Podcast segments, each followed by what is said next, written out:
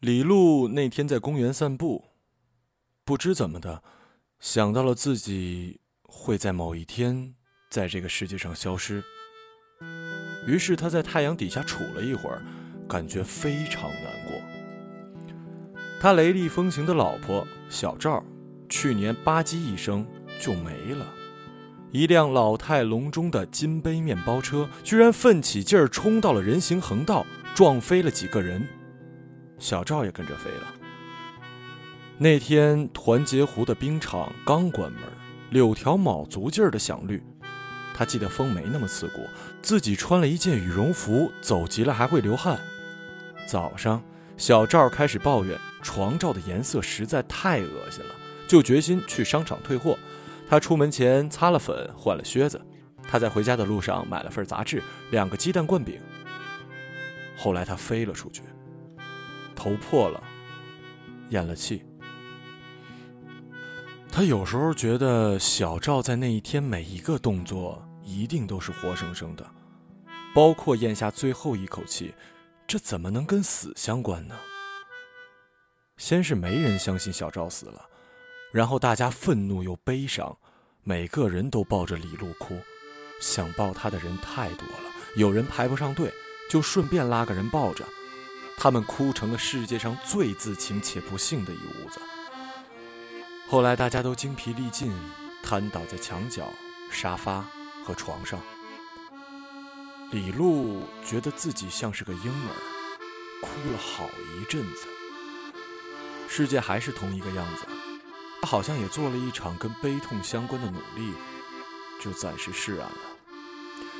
那些抱着他哭的亲朋好友，看到李璐重归平静的样子，就不好意思继续烘托这种悲苦，也就都算了。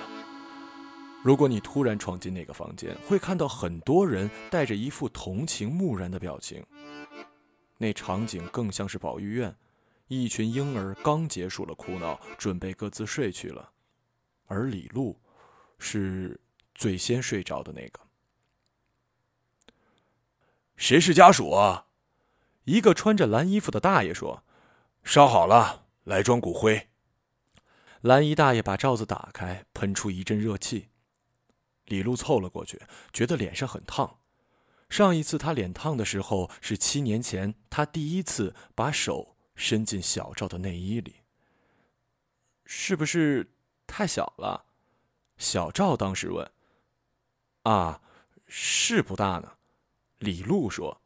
他在下一刻发觉自己说错话了，就把小赵抱得更紧，慌忙的去咬他的耳垂。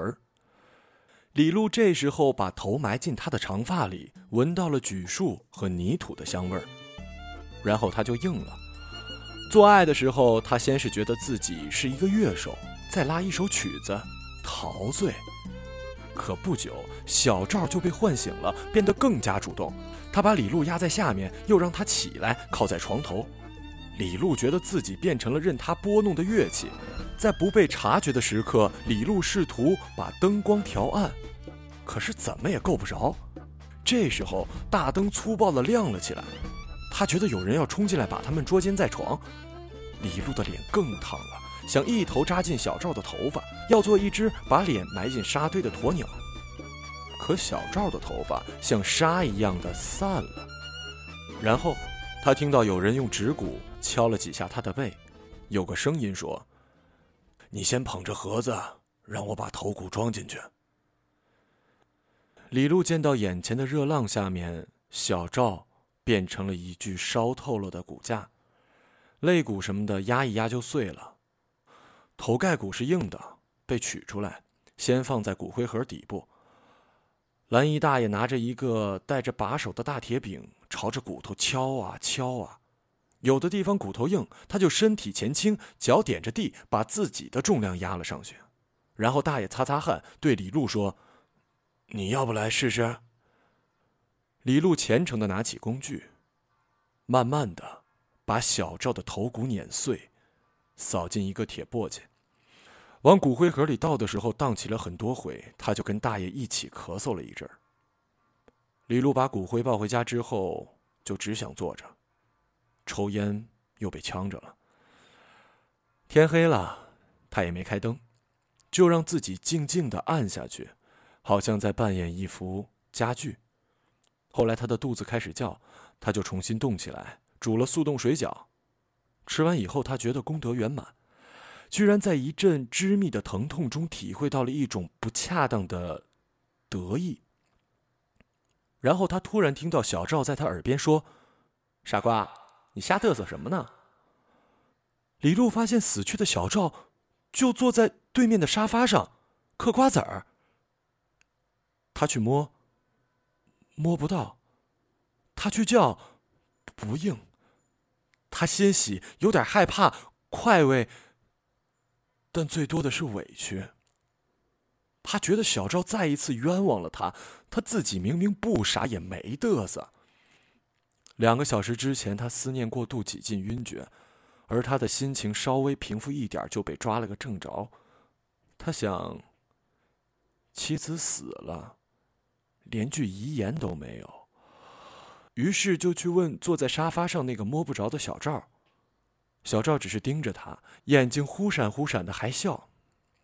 后来他就习惯小赵坐在那里，虽然死了，但是看着挺真的。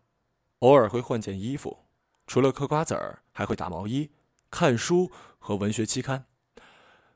李璐打开电视的时候，小赵也会瞅瞅。如果是日剧，他看起来就很开心。如果是足球，他就一脸苦相。李璐不自觉的时候会想搂过去，可是总扑空。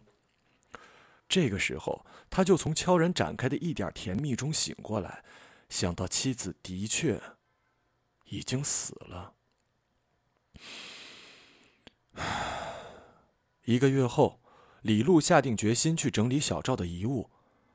他先翻到了一摞信。他跟小赵不在一个城市的时候，会定期写点什么给对方。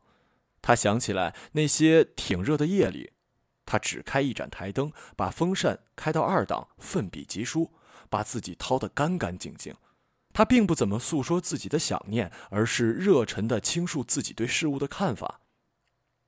他不敢去看这些，这只会让他觉得羞愧。但他在里面却发现了小赵自己写的、没有寄出去的一封。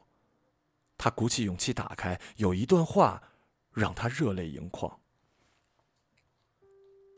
我们应该是共同成长态，而不是敌对态，对吧？敌对态就是你老是担心自己喜欢对方是不是太多了，对方喜不喜欢自己啊？他是不是对你失去兴趣了之类的。”任何发生在你身上的任何事，都不应该是我动摇和你交往的原因。所以，李洛，我发现我居然想一辈子跟你好，你可千万别吓着了。与此对照，李璐读了自己的一封信，觉得自己表达爱的方式非常低端和啰嗦。晚上七点钟回家的路上。居然因为天气冷，沿街的积水有点结冰的趋势。我忽然有个模糊的念头，就是绕个圈什么都会回到一个样子。人类的情感经历虽然多种多样，但大体不过就是那几种。程度虽然可以非常激烈，但是也都被设计在肉体承受的物理范围之内。只有实际的知识是无限的，那个没有情感色彩，但是可以保证不重蹈覆辙。可是我对你是控制不了的，我想跟你好，我认为这既像新的知识的获得，又好像可以突破旧式的情感模式。我很庆幸认识你。他觉得小赵当年怎么看上自己的，也真是个谜。这个已经不重要了。笔录想，那个成天精力充沛、发着光的小赵，已经烧成了骨渣，封在了客厅的檀木盒子里。他停了，自己还在朝前跑。他想伸手抓他一把，也抓不住。他觉得自己比喻庸俗，感受强大而迟钝，但大脑已经被悲伤击垮。他只能躺在床上，看着窗外的树杈慢慢摆动。李璐把信烧了。第二天，他感到沙发上的小赵面目似乎模糊了一点。李璐擦了擦眼睛。也还是看不清。他去拥抱了那个幻影，然后回到卧室，打开了小赵的衣橱，像一个重新打起精神的战士。他迅速地把那些衣物装进箱子。如果他不小心看到那个在第三层中间放着他们在异国蜜月时买的纱巾，他一定会愈加神伤。可他没给自己机会。半个小时之后，快递就过来了。小赵所有的衣服都被他匿名捐赠了出去。做完这些事之后，李璐发现客厅沙发上的小赵模样更加难以辨认了。六个月后，他就变成了一团黑影。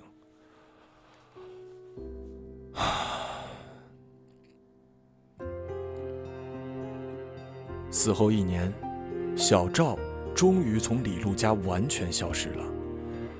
李璐觉得时候差不多了，该找个新的伴侣了，不是恋爱，就是伴儿。他注册了婚恋网站，填婚姻状态的时候，他犹豫了一下，没说自己丧偶。然后他平和地走出门，直到意识到某天自个儿也会像小赵一样的没了，才觉得有些崩溃。在这个时候，李璐感到自己也终于开始消失。于是，在我们眼里，他每走一步，样子就更模糊一点。